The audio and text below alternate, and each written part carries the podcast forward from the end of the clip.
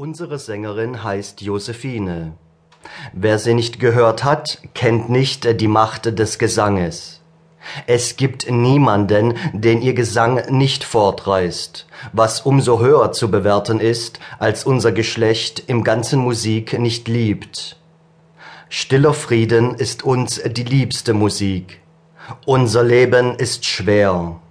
Wir können uns, auch wenn wir einmal alle Tagessorgen abzuschütteln versucht haben, nicht mehr zu solchen, unserem sonstigen Leben so fernen Dingen erheben, wie es die Musik ist. Doch beklagen wir es nicht sehr. Nicht einmal so weit kommen wir. Eine gewisse praktische Schlauheit, die wir freilich auch äußerst dringend brauchen, halten wir für unseren größten Vorzug.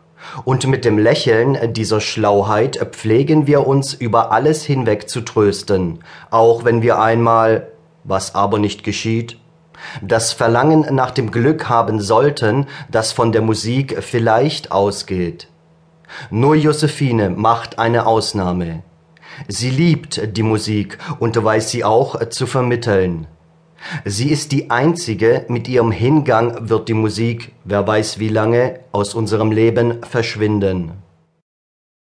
Ich habe oft darüber nachgedacht, wie es sich mit dieser Musik eigentlich verhält. Wir sind doch ganz unmusikalisch. Wie kommt es, dass wir Josephines Gesang verstehen oder, da Josephine unser Verständnis leugnet, wenigstens zu verstehen glauben? Die einfachste Antwort wäre, dass die Schönheit dieses Gesanges so groß ist, dass auch der stumpfeste Sinn ihr nicht widerstehen kann. Aber diese Antwort ist nicht befriedigend. Wenn es wirklich so wäre, müsste man von diesem Gesang zunächst und immer das Gefühl des Außerordentlichen haben. Das Gefühl, aus dieser Kehle erklinge etwas, was wir nie vorher gehört haben.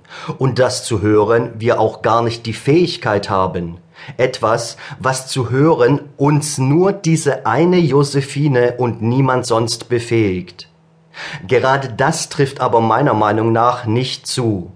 Ich fühle es nicht und habe auch bei anderen nichts dergleichen bemerkt.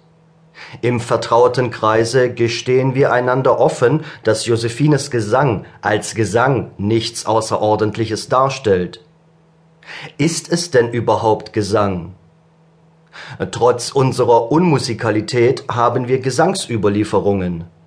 In den alten Zeiten unseres Volkes gab es Gesang.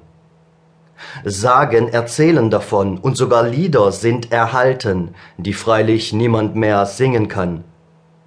Eine Ahnung dessen, was Gesang ist, haben wir also, und äh, dieser Ahnung entspricht Josephines Kunst eigentlich nicht.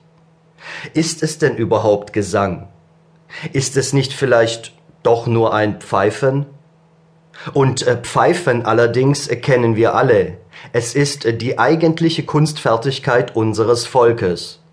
Oder vielmehr gar keine Fertigkeit, sondern eine charakteristische Lebensäußerung. Alle pfeifen wir, aber freilich denkt niemand daran, das als Kunst auszugeben. Wir pfeifen, ohne darauf zu achten, ja, ohne es zu merken, und es gibt sogar viele unter uns, die gar nicht wissen, dass das Pfeifen zu unseren Eigentümlichkeiten gehört. Wenn es also wahr wäre, dass Josephine nicht singt, sondern nur pfeift und vielleicht gar, wie es mir wenigstens scheint, über die Grenzen des üblichen Pfeifens kaum hinauskommt, ja vielleicht reicht ihre Kraft für dieses übliche Pfeifen nicht einmal ganz hin, während es ein gewöhnlicher Erdarbeiter ohne Mühe den ganzen Tag über neben seiner Arbeit zustande bringt. Wenn das alles wahr wäre, dann wäre zwar Josephines angebliche Künstlerschaft widerlegt, aber es wäre dann erst recht das Rätsel ihrer großen Wirkung zu lösen. Es ist aber eben doch nicht nur Pfeifen, was sie produziert. Stellt man sich recht weit von ihr hin und horcht, oder noch besser, lässt man sich in dieser Hinsicht prüfen, singt also Josephine etwa unter anderen Stimmen und setzt man sich die Aufgabe, ihre Stimme zu erkennen, dann wird man unweigerlich nichts anderes heraushören als ein